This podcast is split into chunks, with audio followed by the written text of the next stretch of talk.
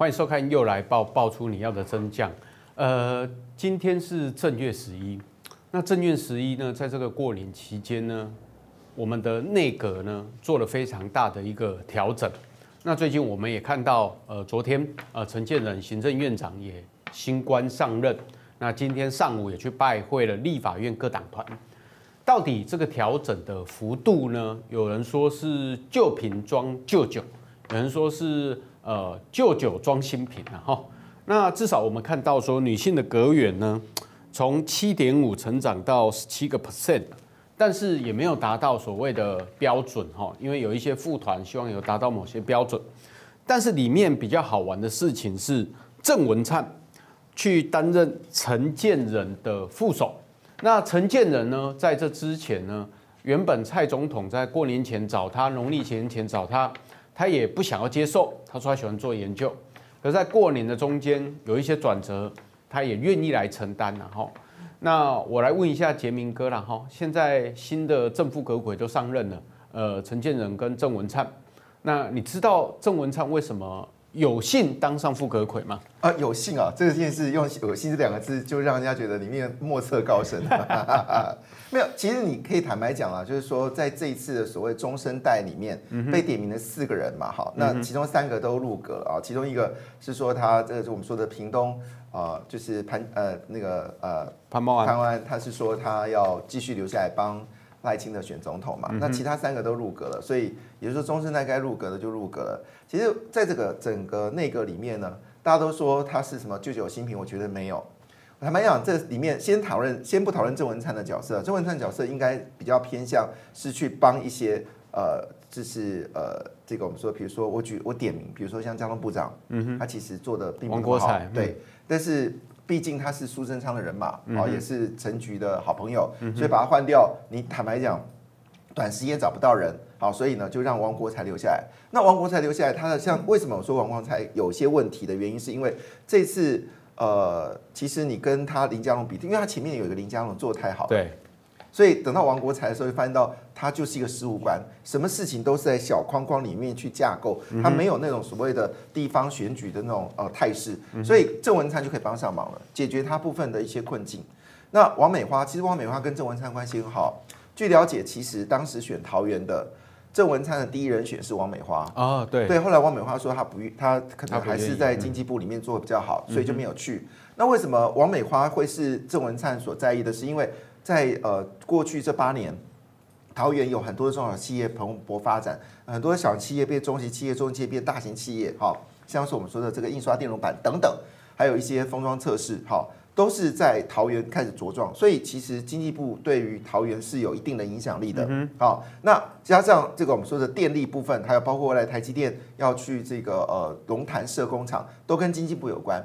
所以其实郑文灿跟王美花关系是好的。那王美花她因为她也是事务官出身的嘛，她也没有那种就是比较是政务官那种呃比较就是强势的态度，所以这部分郑文灿可以弥补他的呃不足。但你从最近股票的一个表现来看的话，看得出来，好就是已经把这个呃就是王美花定位就是要在绿能啊这个领域里面。要发光发热，那这部分郑文灿一定帮得上忙。所以郑文灿的功能很多可能是在去弥补这些事务官，好，他变成政务官之后，还有事务官的格局的时候，可能让郑文灿能够让他们愿意多讲一点话。我举个简单例子，像今年的经济不是很好，嗯哼，去年的时候你问王美花，王美花就讲白了啊，今年上半年不好啊，下半年可能有机有些机会。那你今天说真的，这个句话我可以讲，你可以讲，好，这里张三李四都可以讲。但是你就一个经济部长来说，你讲这话就觉得，那你你在你在干嘛？对，你要跟我说上半年的状况可能不稳定，那我们经济部会推出一连串的措措施，促使大家在不景气的时候做大码投资，迎接下半年的复苏。那你看第二次问他，呃，态度不一样喽。他说，呃，上半年状况我们正在掌握当中，那很多的一些经济的这个措施会上半年会执行，哎，他就变了。所以这些动作是需要调整的哈。所以回头一件事情，郑文灿的比较多的工作呢，是要去弥补，就是这些事务官变政务官的时候，他可能有些呃地方没有办法跟民意来连接的时候，需要郑文灿来帮忙。好，但是郑文灿的功能绝对不会凌驾于这个陈建仁呐。哦，陈建仁还是行政院长。嗯、那行政院呃，而且说真的，让陈建仁在立法院接受质询，会比郑文灿在立法院接受质询来得好。因为郑文灿的质询，大家都知道，他其实是呃大家都开心，everybody happy 啊。你可以看到在桃园接受就是质询的时候，但是陈建仁可能就会有一些比较直接的一个对应。我觉得这可能部分是比较不要小觑，人家可能是诺贝尔的准。准得奖人，不要小觑，他是一个全世界最优秀的这个博士哦。我们说的，在这个呃，我们说的流行病学里面的博士，不要小看这些人，这些人其实脑袋是很聪明，逻辑是很清楚的。那回来一件事，这次呃，我们整个到目前为止说没有亮点，其实没有哎。史哲就是一个亮点呐、啊。嗯哼，我常常最喜欢做比较，就是史哲就是我们说的，在高雄有一个呃博尔特区嘛。驳二，那你知道博尔博尔的在发展的，因为博尔也是古老仓库嘛，你要拆掉也不行嘛。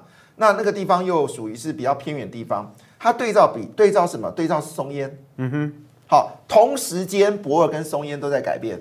那现在答案已经出了，松烟是某家财团的嘛？对对，Shopping Mall 啦，Shopping Mall 嘛，就变成 Shopping Mall 嘛。你除了消费模之外，你有你有看到任何的年轻人那边可以得到创意的发挥吗？没有，没有啊，而且要租场地，对，还要还要这个所有的活动都要付钱嘛。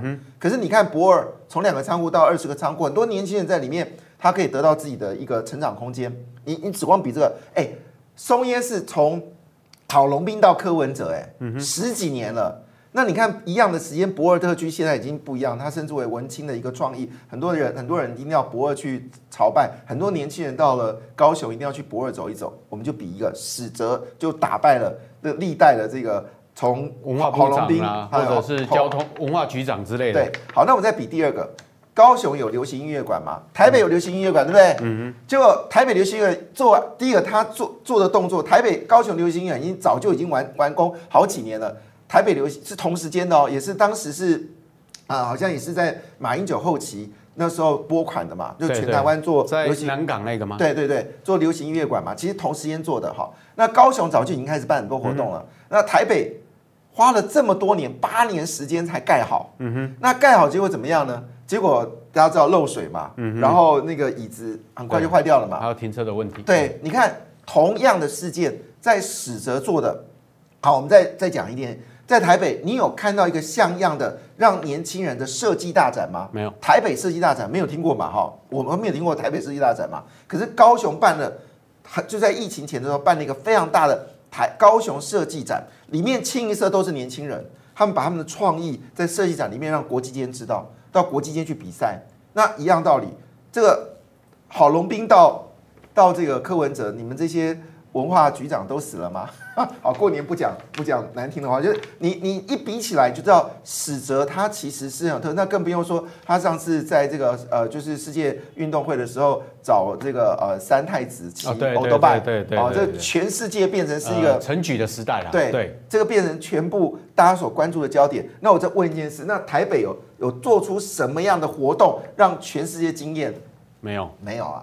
所以史哲当然是亮点，但因为史哲曾经对付过这个呃，就是罢免过这个呃韩国瑜，韩国瑜嘛，所以当然国民党就很生气，说这个人不行啊，说什么？其实他是创意者。其实这次的焦点是在财政部，呃，这个呃财政部我们就要特别谈一件事哦，哎，他们说这个这一次的财政部呢是管国库的，那我们知道财税呃财政好国库，那把国库是列为第三等。一般在过去历史没有国库当财政部长的，所以呢，前任的金管会主委就是国民党现在立法委那位新那个新那个那个家伙，就会孤影其名了。因为我听到就很讨厌，因为他在台湾创造 TDR，到现在 TDR 还没有办法解决。那倒是到连胜文是赚不少了，哈哈。好，他在香港发了这个 TDR 的连结哦，看是赚不少哈。那他又做了一件事，就是让呃银行竟然可以开办人民币跟台币的一个远汇，哇，亏一缸子的人。这都是那个家伙做的，他有批，他有什么资格去批评财政部长？那我问一件事，那马英九财政部长李树德十一年，嗯哼，对不对？那第二个财政部长我也孤影其名，因为这大家很讨厌他，他是呃郭婉容的女儿，哎，搞一个什么正所税，就台湾资本市场整个消灭掉，所以马英九搞一个财政部消灭资本市场，你看厉不厉害？厉害，再厉超厉害的。然后呢，接着房地产大涨的时候，再找第三任，第三任就做了一个什么房地产的二合一税啊，就很多人都怪到是蔡政府，错了，那是马英九时代，不是蔡政府。那我回一件事情，哎，这个人不得了，我们现在这个新任财政部长，你去看他，你去打财政部的那个官网，他只光这两年就创造七十七个出仓案，以前我们出仓案都是经济部比较多。比较多是这个高雄市政府、台北市政府，但是这两年紫光财政部就搞了七十七个促参案，金额是五百八十一亿。好，这个钱将来更多，这谁做？就是他做的。他活化了国有土地。我们以前在节目上啊，一直给我们蔡政府一个很大的叮咛，很多台商要回来，但是台商回来没有土地。对。这问题很严重，五缺嘛。对，然后你很夸张的，连台中的工业园区一平地都要五十万。嗯哼，你五十万那是盖房子还盖工厂的啊。对，那所以你，但是问题是财政部拥有了国有土地六十四个百分点，你都没有去运用，那不是你坐拥金山银银山，但你帮不了台湾呢、啊。所以他的问题是，你要把这个呃地这个国有土地哦，它非公用的部分拿来使用，这有困难。嗯、所以就。国民党来说，他去批判这个民进党的内阁，这是当然的。就像我们以前呃在做名嘴的时候，呃就是早期马政府的时候，我们也批评马英九，这是正常事情。我觉得他们批评他们的事情，但是他们说的话呢，基本上我们将来可以做一个比较嘛。我我最喜欢做比较的嘛。那你就指出马政府时代哪个财政部长会比这个财政部厉害嘛？对，没有啊，因为现在呢，我觉得政府呢，呃，我希望新内阁去做一件事情啊，因为过去其实过去其实政府做了很多事，包括上个会期，我们对于房地合一税的问题，那其实做了很大幅度的一个调整。那你认为这是好的还是不好的？好，当然我们应该说这是呃平均地权条例嘛，哈、嗯。先说明一下，平均条地权条例呢，在蔡政府呃执政之后就已经讨论了，嗯哼，它是躺了很久的案子哈。那当时呃，就是因为考虑到房地产可能必须要做一个大幅度的一个规范哈，那避免将来有人为炒作的一个状况，但谈了好多年。那据我了解哈，呃，特别是在二零二零年左右，这个案子又重新被讨论过了，因为房子已经开始涨了。对。但党的人呢，呃，不是国民党的，哈，是有两位新北市的 立法委员挡得特别凶啊啊，我就孤影其名了哈。呃，这个到底为什么要挡？我想他们自己有答案，我就不用多说什么哈。但是他们现在态度也都改变了，因为这次败选，然后最后是卡在啊，卡在就是司法人哦，到底可不可以买房子这件事情，这就又拖了九个月。好，如果这案子能够在去年选前的时候就通过，我觉得这个对于呃年轻人，至少这房地产涨了六年了。好，那大家都因为我们知道。我其实也接到一些年轻人寄信给我，他们特别拿二零一二年蔡英文政府，他蔡英文在选举的时候讲了一句话：年轻人，你们买得起房子吗？房价这么贵，你们该怎么办？他们就把这个剪给我，剪给我，他就问我一句话说：他们被骗了。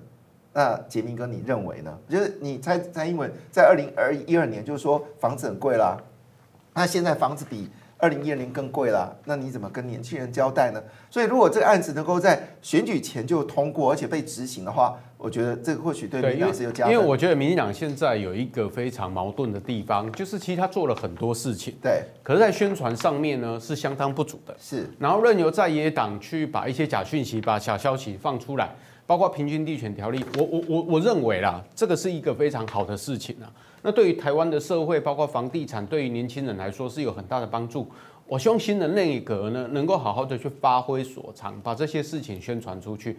可是讲到败选原因，除了这个房价的问题之外，我们看到林右昌哈，现在去接天下第一大部的内政部的部长。那其实最近有媒体在说，他上任之前呢，昨天上任之前，在脸书发了一个签字文。文对，那他特别去呃点到了哈。呃，包括中小微型企业的疫后振兴的问题，那后面也讲说，这三年的疫情让贫富差距变大，让社会相对剥夺感变大，情绪累积让所有不满问题被放大。他个人觉得，这才是民进党去年败选最大的原因。最重要的还是政经与社会因素。那你认为呢？我觉得分两个部分来做讨论的哈。林佑昌有没有讲对？呃，林佑昌。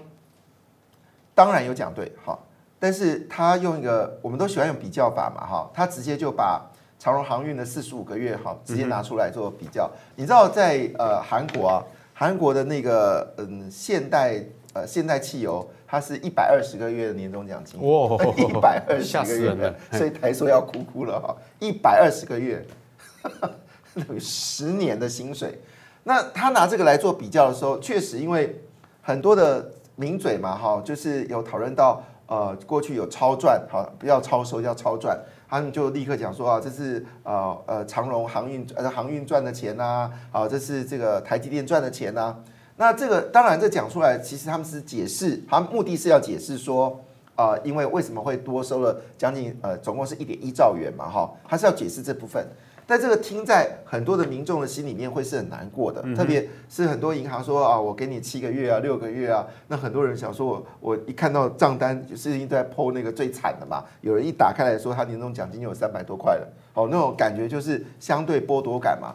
那其实剥夺感，其实林佑昌是点出来说，也许我们在宣传的时候不能去大幅宣传台积电有多强，对，航运有多强，就是大企业的部分。对你，你不能去讨论这个事情，大家会觉得你政府原来是为大企业而活的。嗯哼，好，就会有这种方式。那当然，呃，会讲这些人是因为有一群人在过年前就鼓噪说要把这个钱拿出来分给大家嘛。啊，这些人坦白讲，鼓噪的人很抱歉哦，也不是蓝的哈。所以最后谁捅刀杀民进党？自己嘛。而且杀的深不深？很深呢、啊，很不狠。他现在又要拖到四月啊。对。然后现在重点的事情，他还把这责任交给谁？交给高嘉瑜。所以，这我个人也觉得很不合理。我老实说，捅刀子是你们自己民进党的人，然后呢，造成伤害的时候，却是要把责任丢给高嘉瑜。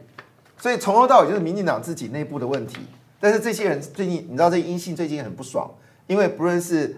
党或者行政院好重用都是新潮流，他们觉得英系在嘉义县打了一个很好的战争，怎么英系的人都没有做到高官？哎，可是很多政次都是英系的人啊。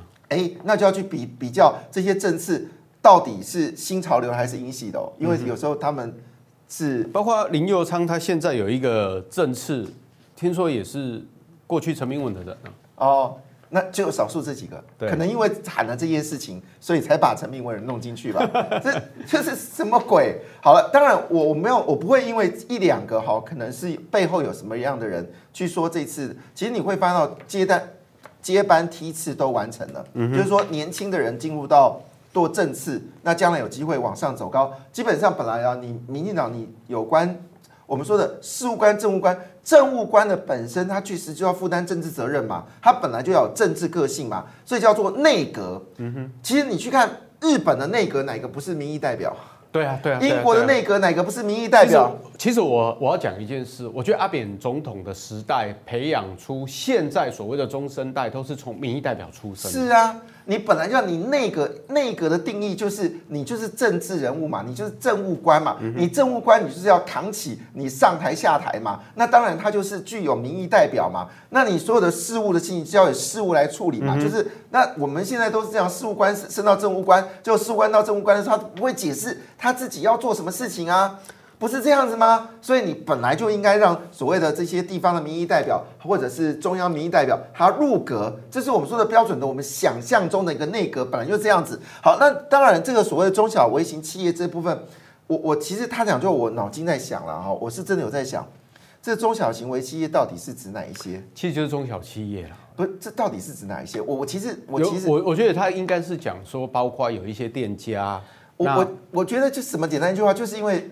呃，疫情关系造成服饰店、餐饮店，对对对对，然后小型的这个呃，就是我们说的这个饭店，哈、哦，他们这个真的是受到影响嘛？嗯，你你直接讲这些，因为坦白讲，呃，我我我其实要讲这，因为我们常研究台湾的产业嘛，其实台湾的产业并没有受到重创，嗯哼，就反而是状况还算不错，因为订单都转到台湾来了，由南到北都是。因为他后面有特别去讲到了内需跟服务产业，是嘛？所以这是这些中小微型企业是内需跟服务业嘛？没错。那内需服务业的问题在什么地方？这个就不是内政部一个人可以去处理的问题了。这就是我们当时谈到，我那时候就讲嘛，你不要发什么呃什么那个什么五倍券什么振兴券呐，你你不要做这事情，你你你把这个钱。直接就拨给好这些有缴税的中小型微型企业嘛，让他们能够发得出薪水嘛。你把这个钱，大家最后都是谁赚到？都是 Costco 赚到。我记得我讲这个时候，我们都我们这样讲啊，只要我们是站在说不要把钱交给老百姓的那个人，我们都会被骂到挂。嗯哼，好，但是我们说的是真话，因为真正需要的人不是你我。真正需要的人是在这个疫情当中受到伤害的，像观光服务业。对，你知道现在观光业还缺人呢？为什么这些观光业会缺人？因为他们不想再回到那段日子了。两年没有工作，他们不要了。他们现在能够宁愿找到别的工作，他们不要再回来了。转行，对，他们不要再回来了。嗯、那这些东西，你当然就是当时你没有做到对的事情嘛。所以我那时候我就反对你不要发什么几倍券，好，那个不重要。你应该因为最后都被 Costco 赚走了。你要做的事情是直接去，直接很精准的，好，就是那些饭店、餐饮、观光，好，你给他就是不但不用缴税，而且同时间呢，你至少负担他们员工一半的薪水嘛。我记得当时在疫情开始的第一年，你知道台湾台北有那种双层的那个、那个、那个呃游览车嘛？现在好像我又又没看到了，是不是？有览有览，很少哈。那那个老板其实他是很照顾员工的，嗯哼。那他讲一个故事，他说一个员工半夜去敲门，好，那就说他的他的小孩要念书，真的没钱，然后他就摸摸口袋，他自己口袋也只剩五万块了。他因为他自己也很惨，好，因为亏的就交通业绩都不好，对，亏了每天每个月都亏几千万几千万在哭的亏的，他口袋就五万块，他就把这五万块给他。那你给他之后他没钱了，他要跟银行去调，所以。当时就来节目，我们到了节目访问他，一个成一个非常大的一个一个拥有这么多游览车的一个大老板，竟然在节目中直接掉眼泪。你你知道你你感觉他养了这么多人，他把口袋最后的五万块都给员工了，但是问题是政府对他没有任何的帮助。哎，他养这么多员工，所以我我们回头一件事情说，在过去这段时间里面，真的。事务官做政务官的时候，他确实会出问题。我觉得这是因为，因为我觉得是这样啦。疫情刚发生的时候，我记得下半年那时候林佳龙还在当交通部长，他先去补助了运输业，是跟交通，他是对的，对。而且补助的金额还不够的时候，跟苏贞昌要，苏贞昌说财务很紧张，不给他钱，对。可是那时候你知道多少的观光业者感受林佳龙的善意？因为当时就是你只要组团就给嘛，对，好，你要就是包团也给你，饭店也给嘛，而且给的速度是越来越快嘛，嗯哼，好，那那很多人就是的及时这个救援啊。那当时如果你不要去发什么五倍券，你就是交给交通部去处理这个事情，对，你交给内政部去处理这个，呃，内政部有处理就是所谓的平比较中平的的等于是内政部处理的嘛，那。交通部是观光嘛，就是我们刚才讲餐饮服务、电影这些东西都是由交通部来处理。如果你是把这个钱集中在内政部跟交通部，好像经济部可能有一些呃一些一些微型企业可以帮上忙的。嗯哼，其实这个年这个这两年的疫情不会那么悲惨，因为他有林昌这些话，它里面去讲到说相对的剥夺感。其实我要讲一件事情啊，哈，我觉得这一次呢，包括年底说要发这个什么。一万块变六千块，六千块本来说二月底要发，呃，过年后要发，现在拖到四月嘛，哈，不管。其实当时这笔钱呢，应该是回馈到所谓的中小企业里面，然后去让他们，不管你用借贷或者是补助的方式，去让他们能够振兴。你现在发给人民的时候，你看人民的剥夺感会变大，他会认为说，哎，啊，你不是说要给我吗？对，然后一直拖，一直拖，拖到现在好。新的阁揆上任说四月，他的剥夺感又会加深。对啊，所以林佑昌是讲的没错啊，社会的相对剥夺感变大，而且是情绪累积，让所有不满不满的问题变大，这是事实。对，而且最后我要讲的一件事情啊，哈，就是内需跟服务业的问题。他们损失了这三年，其实我们看到最近过年后物价都在上涨。对，那国际局势也是在上涨。对，政府怎么样在这时候出手才是最重要的一件事情，不是吗？我们这样讲，其实，在内我我一直说今年是一个很重要的内需年。好，因为你可以看到，我举个数字哈，这个我今天看到特别在电台也也讲了，感受很深的啊。呃，你知道日本刚刚做了一个统计，好，就是各国。呃，在去年十二月花钱哦，跟二零一九年十二月来做比较，二零一九年十二月疫情还没有开始爆发嘛，是第二年，二零二零二零二零年的，就算出来一个数字哦，我不知道应该骄傲还是怎么样，台湾人是全世界各个国家到日本去玩，对，第一第一名，报复性消费，而且成长比例高达二点二倍。嗯哼，好，韩国算是很爱玩的，它只有一点四倍。好，那泰国是一点九倍，我们是击败全世界到日本疯狂消费的。所以台湾人不是没有钱，我而且你知道吗？这些去日本消费比二零一二年呃二零一九年十二月消费更多的这群人，他们都有六千块。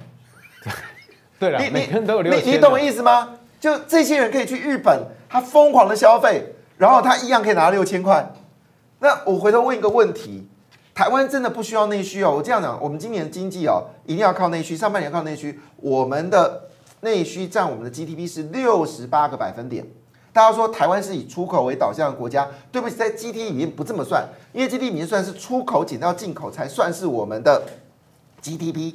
好，所以我们真的 GDP 是内需市场占了六十八个百分点。所以，对于新的一个一个呃一个一个一个内阁来说，它如何让内需产业，比如说我我这几年其实钱都亏得差不多了，我生意要起来，我要补库存，我要补人力，我甚至要增加新的店面，结果我发现到我实在已经没有钱，我没有办法扩张我的实力，那我就要去跟银行借钱，但问题是银行的利息又那么高，我要考虑万一出事之后我已经亏一次，我要输第二次吗？如果这时候政府推出一个叫做内需紧急救援资金。好，那金额从十万到五百万不等。好，提供这些需要扩张的这些内需产业，能够紧急救援，利息很低，可能来就是跟我们的活存差不多。好，零点五个百分点。哇，那我们内需不就起来了吗？嗯哼。所以这个问题，当然我们只能嘴巴讲讲，这政府要思考这个问题了。对了，好，我们来介绍一下新阁员名单了哈。对，我们发言人从呃内政部的次长变成现在行政院的发言人。他最经典的一句话是。呃，大陆是哪个国家啊？对，然后右仓嘛，我们介绍啊，史哲你也介绍过了。那故宫博物院是因为之前有文物摔破的问题，对，还还硬不承认，对，对还被换掉了嘛，好，变成萧宗煌。那我们的文化部长呢，变成政务委员了哈，李永德。对，那徐家清呢，高升哈，做侨委会的委员长，那副委员长现在是那个阮昭雄。那刚才杰明哥一直推荐的，其实就是庄翠云，他以前是国产署的署长，对对。然后现在呃原子能委员会的主任委员是张静文，那海洋委员会呢是原本的立法委员呃管碧林哈，那他离开了立法委员的位置，哈，这是非常特别的一件事情，是少数了哈，立委去升到当政务官的。不过这也要提凸显一件事情啊，嗯哼，呃，我们知道林奕华嘛哈，嗯哼。林华到目前为止还在到底讨论，今天二月一号了哈，他到底也去就任了，我们不知道，讯息还没出来，还在讨论他要不要，还没还没还要继续再做立法委员。他今天才开议嘛，对对对，他一定是要选完招委，他才会才会离开嘛，对对，就是那这问题来了哈，这个其实管碧玲在四年前就被征询了，嗯哼，好，先不考虑他跟苏贞昌有没有什么渊渊源啊，这先不考虑这些事情，他四年前就有被征询，嗯，在四年前的时候他是地方选出来的立法委员。所以他说我不能不对民众招待，所以我坚决不进入阁。嗯哼，那你再看林奕华，要占台北市长、副市长位置，要占立法位置，这一比你就知道嘛，国民党有什么资格去评论这件事情？我拿一完就打死你们了，对不对？王宏威也是啊。对啊，王鸿薇，王鸿薇最近话很多哎。对啊，王鸿薇就乱枪打鸟，不要忘记哦，他自己没过写过博士的，一天到晚批评人写博士的，对对对，他连硕士都没有，对，连硕士都没有。对不对？这家伙就是哈，好了，没关系啦。哎，因为我我觉得他也是占着茅坑不拉屎的人哦。因为那个当市议当选市议员拿到补助款，才又去选立法委员补选。你看这个，他有什么资格讲话？对啊，所以他跟林奕华是没什么两样啊。哦，这国民党没关系。哎，来，我们来看一下马英九了哈。马英九对于麦卡锡要来台湾呢，他很有意见。对，那你有什么看法？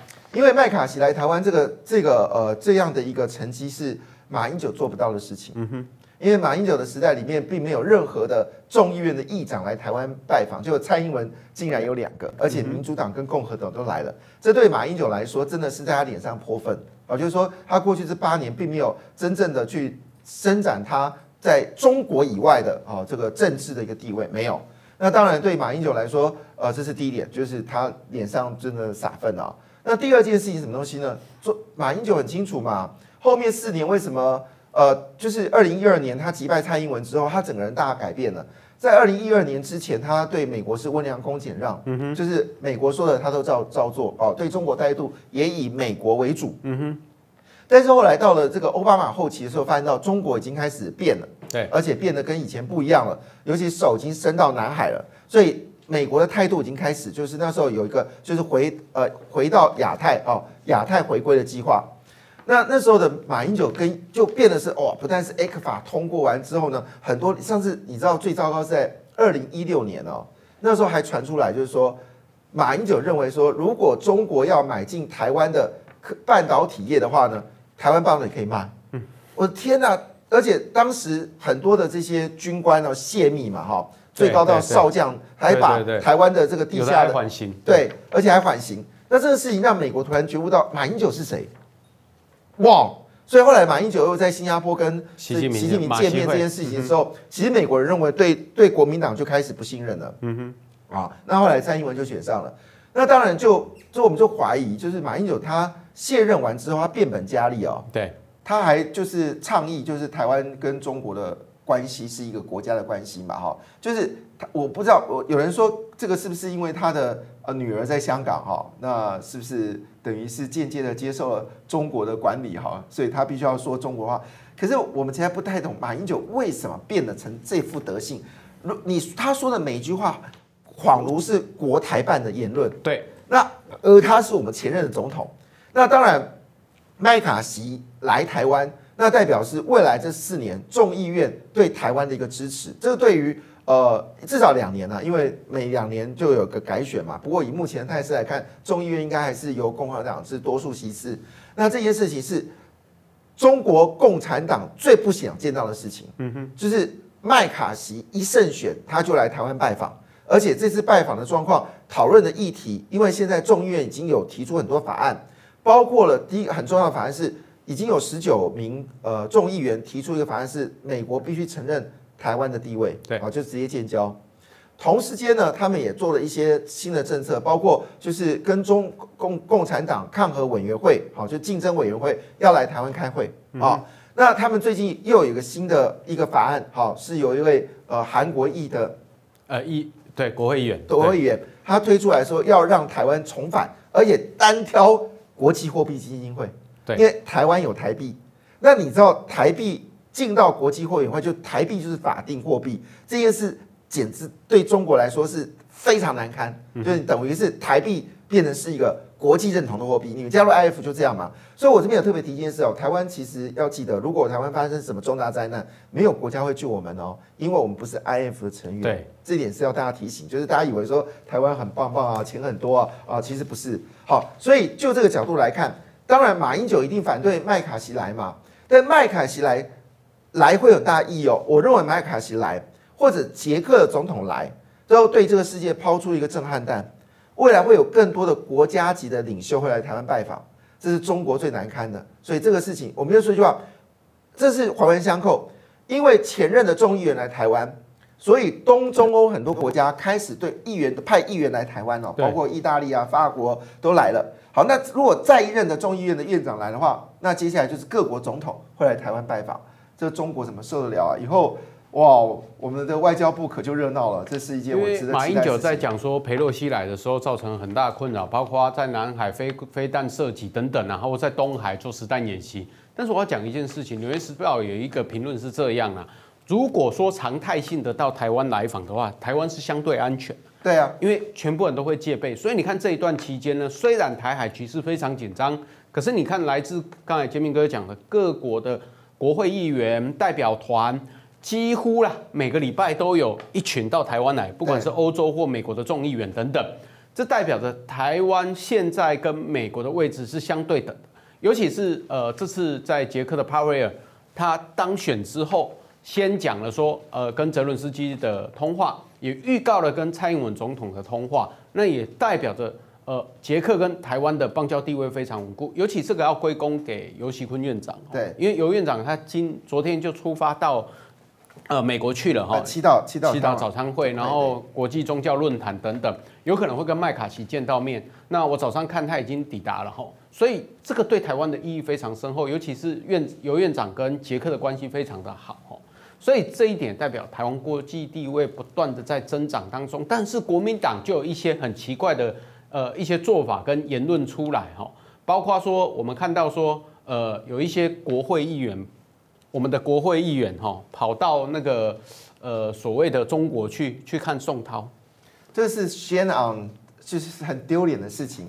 人家捷克总统是要来台湾支持台湾对抗中国，嗯、结果我们有一些立法委员去跑去跪拜天朝。对，然后这天朝因为你们来跪拜了，我就让你们有六十四家的厂商可以通过注册。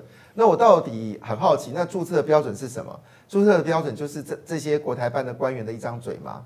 还是地方官员的一张嘴嘛，所以你的标准叫什么？所以再说一遍嘛，中国就是一个人治的国家嘛，它不是一个法治的国家嘛。只是很丢脸是这些人还洋洋得意哦，对哦，去那边说你看我们是两岸一家亲啊，说台湾跟中国共荣等等的哈，你还讲出这些话，我觉得是 shame，非常的丢脸这些事情。嗯、那金九其实坦白讲，中国的销量也不是最重要的，其实它只是一个实质意义，就是金门是跟中国的厦门的关系，金厦关系。非常密切，坦白讲，只要透过金九，但是金九在中国的销售并不是那么大的数字里面，你就可以解读一件事情，这绝对是政治作为。他只要服，只要告诉一件事，只要你有官员去中国去拜天朝，你所得到的结果就是可以得到好的结果。我觉得这是非常丢脸。就你相对的比较来看，很多国家像我不要说什么，就在当下，法国跟澳洲也是二加二对谈哦，他们的外交部长跟国防部长一致性的认为。维持台海的稳定是国际间繁荣稳定的重要要件，他们会支持台湾有一个稳定台湾海峡。对于中国，不愿意他们做片面改变。然后呢，北约的这个呃就是主席哦，他现在也在日本，好，而且还坐上日本的这个自己的他们自研发的这 F 二战机，然后也说明说清楚说，日本跟北约一定会捍卫这个所谓的亚洲的这个自主，特别是台湾。然后呢，这位呃斯坦伯辛格哈，他其实基本上已经很多次发表对台湾的支持，所以也就是说，全世界民主国家要么去日本，要么就是隔空好来捍卫台湾。但是你可以看到，像陈玉珍这种人，竟然跑去金门、厦门去跪拜，而且跪拜过程当中还觉得洋洋得意，我会觉得。他们到底脑袋是装什么屎啊？我觉得，因为觉得是不可思议。而且陈玉珍送给宋涛哈一个非常重要的礼物，叫做一条根。这个一条根呢是，就是金厦一条根啊。对，金门的特产。那寓意说两岸一条根呢？哈，没有金厦一条根。然后最好玩的是这个金厦一条根。金厦什么意思？金门厦门一条根。哎。就是意思就是统战啊，是金门跟厦门啊，这个事情我觉得是非常离谱了。好了，我们今天节目哈，因为时间的关系也非常紧凑了。因为听到杰明哥非常深度的去分析一些财经的问题，我觉得对台湾的政经来说非常的重要。那后面我们去讲到说台湾的问题的时候，台湾的地位对于整个世界来讲，包括政经局势都非常重要哈。我们今天非常感谢杰明哥哈，在过年的第一集特别来上我们节目，我们下礼拜再会，拜拜。谢谢，拜拜，祝大家过新年快乐。